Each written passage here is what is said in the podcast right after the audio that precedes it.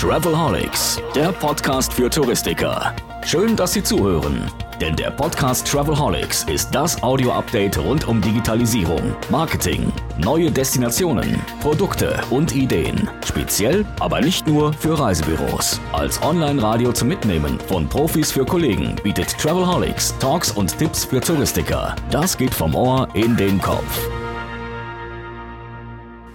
Ja, herzlich willkommen zu einer Sonderfolge von Travelholics, der Podcast für Touristiker.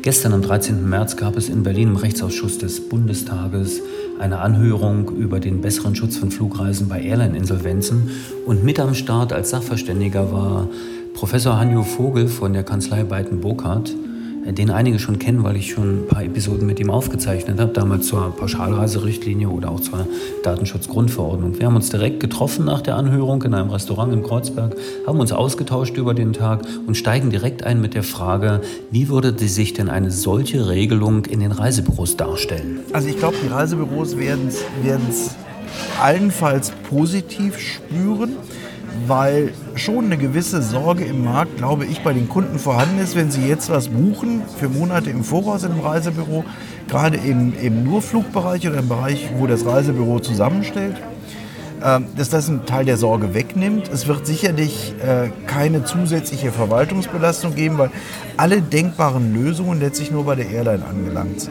anlanden. Was sind das? Es gibt einmal die Überlegung zu sagen, wir machen eine Versicherung, so wie die Reise Insolvenzschutz. So wie beim Insolvenzschutz, den genau. bei jedem Reiseveranstalter der Pflicht ist seit genau. vielen Jahren. Ja, genau. genau. Das finde ich persönlich unwahrscheinlich problematisch, weil diese Versicherungen äh, gibt es nicht so wahnsinnig viele und die können natürlich extrem wettbewerbsverzerrend sein. So, das heißt, die Lufthansa hat sowieso schon eine starke Stellung, wobei nach dem, was ich heute in der Anhörung gehört habe, mir fast die Tränen kommen, wie sehr doch die Lufthansa leidet unter diesen ganz, ganz schlimmen Bedingungen mit so großen Kunden, die ihnen die Preise diktieren. Aber ernst, das heißt, eine, eine Versicherung wird der Lufthansa natürlich ein viel, viel billigeres Angebot machen als irgendeiner kleineren Airline. Das heißt, es verzerrt den Wettbewerb noch mehr. Da gibt es die Überlegung zu sagen, okay, lass uns das doch so machen wie bei vielen anderen Sachen. Du bringst was zur Reinigung und du bezahlst typischerweise, wenn du abholst. Außer die Reinigung hat das Geschichte. Gefühl. Ich bezahle nach der Landung und dann bezahle ich auch nur, wenn ich pünktlich geflogen bin. Naja, man das könnte, könnte problematisch mal, werden. Aber man könnte ja mal überlegen, ob man den tatsächlich sechs Monate im Voraus bezahlen muss. Richtiges Thema, ja. ja? Das frage ich mich so. schon lange. Eben. So, und das, das hat natürlich einen total einfachen Hintergrund, weil warum macht die Airline das? Weil sie ist so in der Lage, ihre, Persön ihre Liquidität durch den Kunden finanzieren zu lassen. Das ist natürlich für ein Unternehmen das Schickste, was passiert, wenn meine Kunden mir kostenfrei die Liquidität geben. Weil entweder muss ich die selber haben, Eigenkapital, oder ich muss es bei der Bank bezahlen. Alles blöd. Nun war das aber ja ewig so, und trotzdem sind so viele Airlines äh, insolvent gegangen in der letzten Zeit aufgrund von Liquiditätsproblemen. Naja, das ist schon lange nicht mehr so, weil wenn man zurückdenkt, die erste größere Insolvenz, die wir in Europa gespürt haben, das war Sabena ja. 2001. Und da war es auch so, dass sie natürlich Vorkasse genommen haben. Ja, das heißt, wir haben jetzt eine Situation, wo, wo diese Vorkasse einfach nicht ausreicht, weil eine Airline zu betreiben ist schwierig, ist teuer, viele Risiken, gar keine Frage. Der Punkt ist noch ganz einfach der, wer trägt das Risiko? Und in der jetzigen Situation tragen das Risiko zwei Gruppen. Die Reiseveranstalter, weil wenn ich eine Pauschalreise paketiere und ich habe eine Reise, ein, ein Flugreise, eine Airline da drin, die pleite macht, kostet mich das als Veranstalter ein wahnsinniges Geld. Wenn man sich überlegt, die Tickets, die Germania irgendwo an Reiseveranstalter verkauft hat, die haben ein echtes Problem inzwischen, weil die viel Geld ausgeben müssen. Oder es trägt der Kunde. So, das heißt, ich buche irgendwo einen Flug dann habe ich mein Hotel, das ich bezahlen muss, weil ich nicht dahin komme. Mein Fluggeld ist weg, alles blöd. So, und dann gibt es halt noch die dritte Überlegung, die ich persönlich eigentlich total clever finde, nämlich zu sagen, lass uns eine Fondslösung machen. Lass uns sagen, jeder Pax, der nach Deutschland reinkommt, der hier landet und der rausgeht, muss 2 Euro bezahlen. Kann ich mal einen Flugpreis abbrechen. Wir haben das mit der Ökosteuer gemacht. Wir haben das, kennt jeder, der irgendwo mal im Ausland war. Es gibt diese Airport Improvement Fee, ja, ja, ja. alle möglichen Sachen und das Geld packt man zusammen die ersten Jahre ist der Fonds klein, logisch, aber es wird anwachsen. Und irgendwann mal in zehn Jahren, bei dem, was wir in Passagieraufkommen haben, haben wir eine vernünftige Summe, um auch eine größere Insolvenz stemmen zu können. Die Abda in England macht das bei Pauschalreisen so, so eine Fondslösung. Das heißt, gar nicht eine Versicherung. Und das andere Thema, wie gesagt, bei den Anzahlen, und ich glaube, dass die Airlines Zeta und Mordio schreien werden, wenn man ihnen sagt, du kannst nur 20% bei Buchung nehmen und den Rest vier Wochen vor Abreise. Die müssen ihre Buchungsprozesse umstellen, die müssen eine Mahnung anstoßen, die müssen ja auch riesige Inkasso-Geschichten fahren. Riesig, eben, werden die nicht machen wollen. Es wäre natürlich aus Kundensicht nett, weil ich habe natürlich als Kunde eine viel bessere Chance zu reagieren auf eine schlechte Umbuchung, als wenn ich in der anderen Situation bin und das Geld schon bezahlt habe. Das heißt, in dem Moment, in dem der Kunde auf das Geld das Geld noch zurückhält, kann er ganz anders reagieren auf den Hinweis der Airline, sorry, du fliegst doch nicht ab Dortmund, du fliegst ab Münster. Ja, weil äh, jetzt habe ich ja noch was in der Hand. natürlich, ich zahle erst am Check-in und wenn die dann feststellen, Boarding erst in drei Stunden, äh, nehme ich einen anderen Flug oder, oder die Bahn. Ich fahre und ich ziehe aber die Entschädigung schon mal ab. Weil das so einfach ist und so kundenfreundlich, kann ich mir irgendwie nicht so richtig nicht vorstellen, dass eine Airline das. Ne, nee, nee glaube ich nicht. Also von daher Vorlösung wahrscheinlich sinnvoll, aber auch da gibt es natürlich große Widerstände, weil heute in der Anhörung der Geschäftsführer des Airline-Verbandes eben nochmal darauf hingewiesen hat, wie tragisch die Situation in Europa ist. Dass es eben nur noch drei große europäische Carrier gibt und die stehen im Wettbewerb mit Emirates, mit Turkish, mit Air China. Und wie schlimm das doch alles ist, wenn man hier noch weiter regulierend eingreift. Nur immer diese, diese Keule zu schwingen, dann haben wir hier ein Problem. Ähm, sorry, ja, die meisten Unternehmen stehen im internationalen Wettbewerb. Das gibt es in ganz, ganz so. vielen das ist Branchen natürlich so. sicher sehr angenehm für ein großes deutsches Unternehmen, äh, sich gegen den Wettbewerb abzugrenzen und dann noch eine zusätzliche Barriere zu bauen, kann aber nicht unbedingt die Lösung nee, sein. Und Zumal der Service ja äh, weiter sinkt. Eben. Ja, also ich finde, das ist so, so ein bisschen wirklich ein Totschlagsargument, weil, sorry, äh, ich muss schon selber im Wettbewerb bestehen. Ja? Also wir, wir bauen ja auch keine Schutzzäune herum um irgendwelche Internetagenturen, ja, die, die ja auch ohne weiteres durch einen Player in den USA oder in China ersetzbar wären. Da gibt es jemanden, der spricht Deutsch, die bieten das gleiche Produkt für den halben Preis an. Kann nie sein, so gut ist keiner, aber nehmen wir an, das wäre so. Kannst du ja auch nicht sagen, sorry, ich hätte jetzt gerne mal, die müssen auf mich aufpassen, weil das ist blöd. Ne? Artenschutz für ja. deutsche Unternehmen ist eine super Sache, aber ist das, natürlich, ist das nicht auch ein bisschen wirtschaftspolitischer Trend, Artenschutz für lokale Unternehmen, für lokale Märkte und so weiter zu etablieren? So Trump-like? Naja, also das ist tatsächlich ein bisschen komplexer. Also es gibt zum einen dieses Thema KUKA, wodurch das angestoßen wurde. Äh, und da haben wir einfach gesagt, und das glaube ich ist auch richtig, dass die Schwelle der Beteiligung an einem Unternehmen durch ausländische Investoren sehr, sehr, sehr gering war und in dem Fall von KUKA der deutsche Staat keine gesetzliche Möglichkeit hatte, eine Transaktion zu verhindern. Und manchmal in bestimmten Fällen, die sehr eng umschrieben sind im Gesetz, muss das sicherlich so sein. Das andere Thema ist, dass die Europäische Wettbewerbskommission äh, zum Beispiel bei der Frage Siemens-Alstom sagt, wir gucken uns den Markt in Europa an. Und da wäre ein Zusammenschluss von Siemens und Alstom von den Zugsparten viel zu groß, weil die beiden müssen wir als Konkurrent haben. Wenn ich aber sage, Züge sind, die Herstellung von Zügen ist ein globaler Wettbewerb, dann schmeiße ich Siemens und Alstom zusammen und die sind immer noch klein ja. im Vergleich zu Chinesen und zu anderen, die unterwegs sind. Und das ist, glaube ich, so ein bisschen der Punkt, wenn es sich globalisiert, müssen wir auch weiterdenken. Das heißt aber nicht, dass ich sagen kann, du kannst eine schlechte Leistung bringen, du kannst dich von den Kunden finanzieren lassen und wir schützen auch noch dein möglicherweise problematisches Geschäftsmodell. Wie würde sich denn diese ganze Entwicklung dann überhaupt im europäischen Kontext darstellen? Also das ist die Frage, ob die, die Europäer mitmachen. Es gibt im Moment scheinbar wenig Neigung, bei anderen europäischen Staaten eine Insolvenzsicherung vorzusehen. Auch aus Angst um die eigene Luftfahrtbranche, weil natürlich, wenn wir jetzt mal in andere Länder gucken, da gibt, ich muss nur an Italien denken, da gibt es halt bestimmte krisenhafte Airlines. Das muss aber gar nicht so sehr der Punkt sein, weil wenn wir anknüpfen an Passagier, der reinkommt oder der rausgeht und nicht mehr an die Airline, ist es ja völlig egal. Und Deutschland ist nun mal der größte Markt in Europa mit den meisten Passagieren, die rein und rauskommen. Okay, ich frage deshalb, weil natürlich Pauschalreiserichtlinie, das hat ja einen europäischen Antrieb gehabt.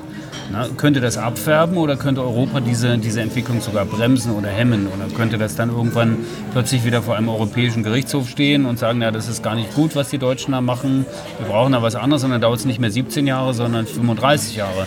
bis Also dann irgendwas es, es passiert gibt ist. bestimmte Dinge, die möglicherweise problematisch werden, zum Beispiel zu sagen eine Pflichtversicherung, weil das ist zum Teil europäisch geregelt, zu sagen, wir regeln die Anzahlung, wir regeln bestimmte Abgaben, das ist völlig in Ordnung. Da wäre auch kein europäisches Projekt.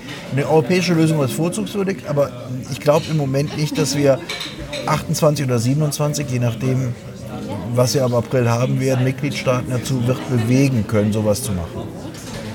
Okay, verstanden.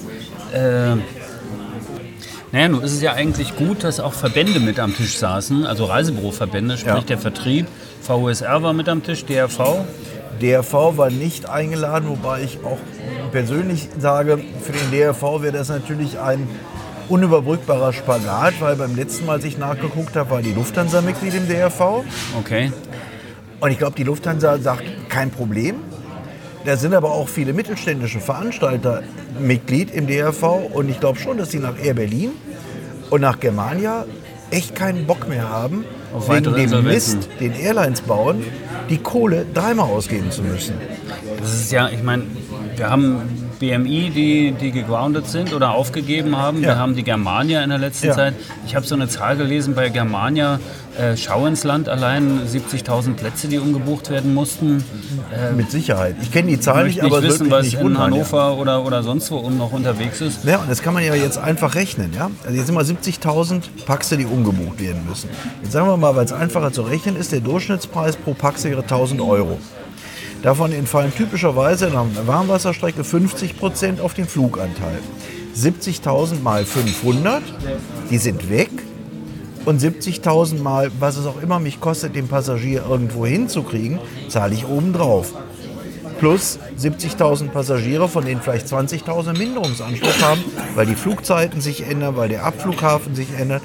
Also ist das ein richtig hoher Betrag, den ein Veranstalter wie Schau ins Land bezahlen muss. Den würde dann, äh, der würde dann aus, aus diesem Fonds oder aus, aus einem. Versicherungstopf refinanziert Genau, werden. das müsste letztlich mit einem Fonds abgestimmt werden, dass es eben keine Doppelsicherung gibt und dass der Veranstalter dann in dem Fall auf den Fonds für diese Passagiere zugreifen kann in entsprechender Höhe des Flugpreises. Wie wäre es dann eigentlich mit äh, privat gebuchten Tickets, also Individualtickets? Müsste genauso laufen. Die würden das ist dann ja auch wieder so eine Art Genau. Insolvenzfonds. Genau, jeder Passagier jeder 2 ein. Euro beim Rein, beim Raus, egal was, egal wie gebucht, jeder Pax, der Deutschland verlässt und der nach Deutschland reinkommt, 2 Euro.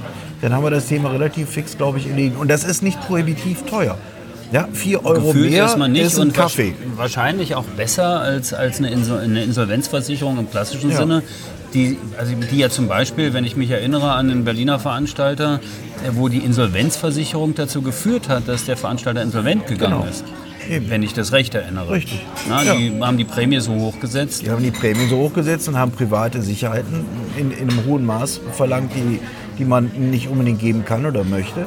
Und das ist ja das, was ich sagte. Bei einer Versicherung haben wir das Problem, dass die Versicherung letztlich ein Brandbeschleuniger ist zur weiterer Konzentration. Absolut. Na, weil die Lufthansa, die kann man gut versichern, das ist easy, auch wenn wir heute in der Anhörung gehört haben, dass äh, die Versicherungsprämie für die Lufthansa pro Jahr wohl so 350 Millionen Euro betragen würde. Ich halte diese Zahl für ziemlich unwahrscheinlich und wenn das so wäre, mache ich morgen eine Versicherung auf und versichere die Lufthansa für 300 Millionen, weil ich glaube, das ist ein gutes Geschäft. Ja, das klingt so. Das klingt so. Nun weiß man aber bei den Airlines oft nicht mehr, was, was ich eigentlich bekomme, wenn ich es buche, oder? Also wenn ich jetzt ähm, einen Condor-Flug nach Griechenland buche im Sommer, heißt noch lange nicht, dass ich mit der Condor fliege. Es kann auch irgendein bulgarischer Ableger von irgendwas sein. Wie würde das geregelt werden? Also, das, Also das, ist das an Start- und Landerechte gekoppelt oder, oder wie, wie, wie, wie Wahrscheinlich man müsste man, man muss es an den Vertrag knüpfen. Das heißt, den Vertrag habe ich ja mit der Condor, egal wer, wer tatsächlich der ausführende Luftfahrtführer ist. Zu der Anhörung heute fand ich total interessant, dieses Thema, dass zum Beispiel Airlines die Sachen gar nicht gehören oder dass Airlines erst kurzfristig entscheiden, mit wem sie fliegen. Ich habe jetzt ein paar Sachen gehabt, da haben wir einen Bericht drüber gemacht. Eurowings hat eine Fluggesellschaft eingesetzt, die heißt Air Tanker. Air Tanker ist ein britischer Airline, deren Hauptaugenmerk es ist, britische Soldaten in Kriegsgebiete zu fahren. Bordunterhaltung null. Also kein In-Flight Entertainment, null. Essen, Trinken, es gab einen Servicegang und ich habe die Fotos davon gesehen. Äh, so stelle ich mir ein britisches Ja, Straflager flieg mal vor. Frankfurt, Havanna. Ja, und die haben das auf der, auf der Strecke in die Karibik Verrückt. genommen. Okay. Ja, und da haben die Leute irgendwie 600 Euro mehr bezahlt für Comfort Class und dann hieß es Comfort Class haben wir nicht. Okay, Gibt's also in der. Comfort Class sind Sitze und in der, so Genau, ungefähr. ja, so. Aber dieses Wissen darum war überhaupt nicht vorhanden. Auch bei, bei vielen der, der Leute, die dann sagten, als bei einem Reiseveranstalter weiß der Kunde ja nicht, mit welcher Airline er fliegt. Sorry, typischerweise weiß der Kunde das, weil es ein Verkaufsargument ist. Also die wirklich blind buchen ist selten. Und sowas, also, hat mich überrascht, dass diese, diese, diese tagtägliche Praxis, ich hau irgendein Gerät da rein, was ich immer gerade am Markt kriegen kann, überhaupt nicht bekannt war. Ja, das ist, kann, können sich wahrscheinlich äh, äh, Leute, die nicht mehr regelmäßig fliegen, also pauschal buchen oder ähnliches gar nicht unbedingt vorstellen. Aber es ist natürlich auch ein Phänomen, das in den letzten zwei, drei Jahren extrem gewachsen Ja, ist. klar. Diese Weil airline die Kapazitäten raus weil die, haben. Genau, weil die Kapazitäten, ah, was Air Berlin Marktaustritt Ja. und, und so weiter, plötzlich immer dazu führen, dass ich Last Minute noch irgendwo eine Airline dazu chartern muss oder, oder ein Ja. Flugzeug chartern muss. Kann mir auch nicht vorstellen, dass es den Vertriebschefs von großen Reisekonzernen oder auch kleineren Veranstaltern besonders gut gefällt, dass sie sich ständig auf dem Markt um, umschauen müssen, äh, wo noch irgendwo Sitze in irgendein wichtiges Zielgebiet zur Verfügung stehen. Mit Sicherheit nicht, weil zum Teil gibt es die Sitze ja auch gar nicht.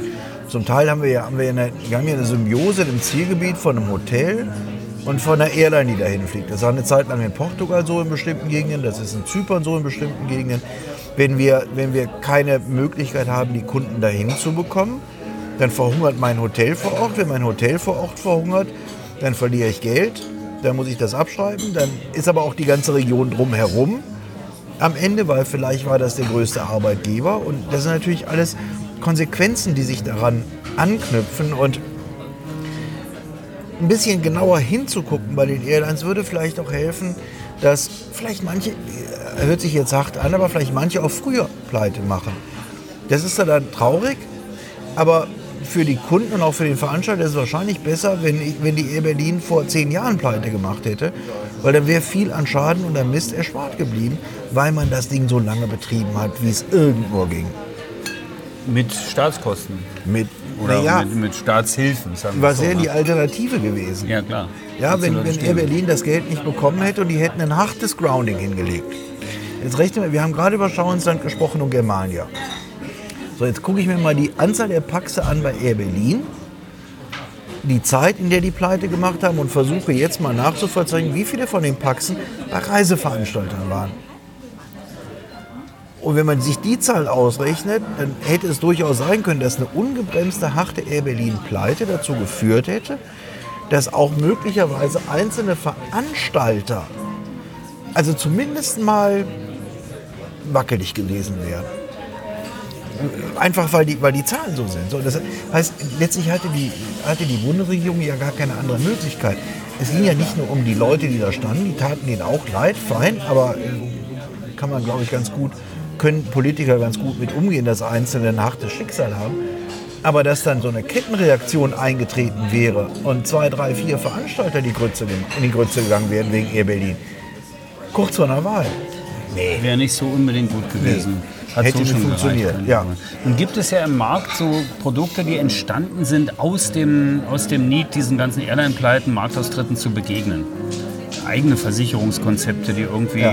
dir Kunden vorschlagen, wir sichern deine Die, die Gelder sind ohnehin. übrigens, witzigerweise haben die heute berichtet, die Sachverständigen, dass einer der Anbieter, ich weiß jetzt nicht wer, es wurde kein Name genannt, einer der Anbieter eines solchen Versicherungspakets wohl alle Sachverständigen in diesem Ausschuss angeschrieben hat und darauf hingewiesen hat, es gäbe doch eine schicke, im Vorfeld, es gäbe ja eine schicke Lösung, nämlich sein Produkt und das sollte man doch vielleicht mal einfach einstellen und sich darum klar machen, dass es eine Lösung für das Problem gäbe. Und er fände es jetzt auch gar nicht schlimm, wenn man das positiv erwähnen würde. Könnte man ja mal als Best Practice Marketing äh, Aktion Fand ich- prämieren, fand ich so eine gut, Geschichte, ne? dass es da Ich weiß nicht, wer es war. interessanter Platz übrigens der Bund. Es war im Bundestag, ne? Er war im Bundestag, ja, im Paul-Löbe-Haus. gut. Ja, Durchaus, durchaus ein interessantes Podium ne? für eine Marketingaktion. Ja, also auf jeden prima. Interessant, ja, finde ich durchaus spannend.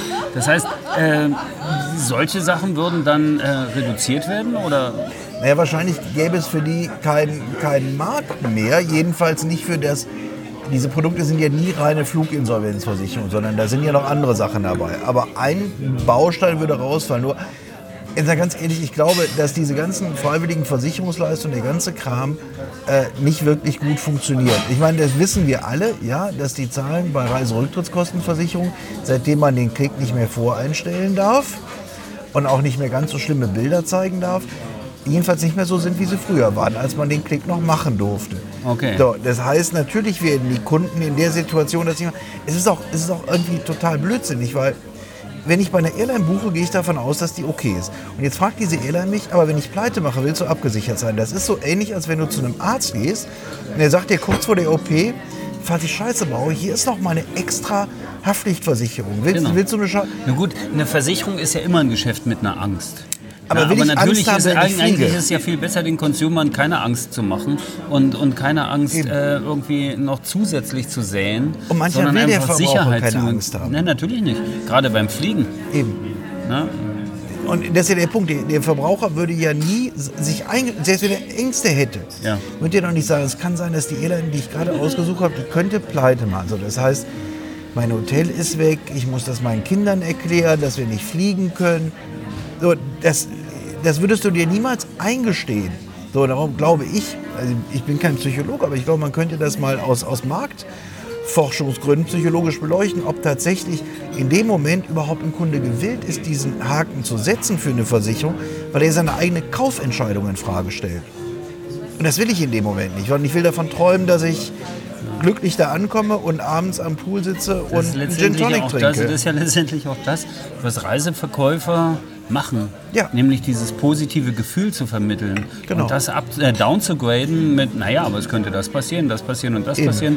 Aber da habe ich natürlich auch was für Sie. Das ist so ein bisschen so, als ob ich zum, äh, zum Wellness gehe und aber die ganze Zeit nur Prothesen präsentiert Genau. bekomme. Ne? Das ist Genau. jetzt nicht unbedingt die Ja. großartige Ja. Lösung. Besseres Beispiel ist mir nicht gerade eingefallen. Bisschen off-topic, vielleicht eine Sache aus aktuellem Anlass. Ähm, äh, würdest du heute noch Boeing-Aktien kaufen? Also sagen wir mal so, ich habe mal überlegt, ob ich rauskriege, wer die... Okay, das ist jetzt sehr zynisch, aber Anwälte sind so. Ich habe mal rausgekriegt, ob ich, ob ich rauskriegen kann, wer die fünf Deutschen sind und ob man nicht in den USA schon mal klagt. Ich bin mir sicher, die Bild weiß es. Also ich würde mal sagen, das könnte hart werden. Wir haben jetzt gerade, ich habe jetzt gerade im Taxi hierhin die Nachricht gesehen, dass auch in den USA gegroundet ist. Kanada ist gegroundet. Ja. Und ich weiß auch nicht, ob es jetzt so clever war zu sagen, und by the way, wir machen ein Software-Update, aber die Software ist eigentlich in Ordnung. Also sagen wir mal so, ich glaube, Airbus zu kaufen ist sicherlich sinnvoller. Ja, denke ich wahrscheinlich auch. Obwohl der A380 auch nicht mehr fliegen wird irgendwann. Nee, aber der, A3, der, der A320 Neo als Konkurrenzprodukt zu der 737, ich meine, eine bessere Verkaufsargument hätte sich Airbus nie, nie ausdenken Ja. können. Ja, das ist das Beste, was dem passieren kann. Zu sagen, hier, unser Ding ist safe, ihr könnt damit fliegen. Bringt mich dazu, mal wieder einen Filmtipp loszuwerden. The Aviator mit Leo DiCaprio. Ähm, ganz spannende Geschichte aus der Zeit äh, der Entstehung der zivilen Ja. Luftfahrt und wo man einfach auch ganz gut sieht, mit welch harten Bandagen damals gekämpft wurde und wo tatsächlich auch so eine Sachen, zwei unter, unterschiedliche Hersteller äh, leben tatsächlich auch von den Rückschlägen der anderen. Ein ganz spannendes Thema. Vielleicht noch ein spannendes Thema hinten dran, kurze Werbung zum Thema XBTV im Streaming-Portal für Touristiker. Auch dort möchte ich demnächst mal Hanjo Vogel vor der Kamera haben. Was mich dazu bringt, du bist ja ohnehin schon Filmstar, oder? Ja, ja, ich bin nicht Filmstar, aber ich bin ab und zu derjenige, der in 30 Sekunden Dinge erklären kann und darum im WDR und der ARD und bei NTV Was was, sagen eigentlich, wo darf. ist eigentlich schöner, vor der Kamera oder vor dem Gericht? Ähm, ehrlich gesagt vor Gericht, weil ich das gelernt habe. Und vor der Kamera ist es nur erstaunlich, wie tatsächlich schwierig das doch ist, was man sich, was ich mir nie klar gemacht habe, bevor ich damit angefangen habe, dass es echt schwierig ist, das sauber rüberzubringen und nicht grauslig zu wirken im Fernsehen. Vor der Kamera kriegst du keinen Applaus. Das ist auch natürlich. Äh, vor Gericht, ich weiß nicht, wie oft man da Applaus Vor Gericht kriegt man auch keinen Kriegst du auch Applaus. keinen Du bist du nur froh, wenn du keine Schläge bekommst. Alles klar. In diesem Sinne, danke für dieses Gespräch, für diese recht spontane Episode für den Travelholics Podcast. Danke allen äh, fürs Zuhören und äh, bis bald zur nächsten Episode. Danke, Hanjo. Danke, Roman. Bis zum Schluss gehört? Großartig. Danke und bis zur nächsten Episode von Travelholics, dem Podcast für Touristiker.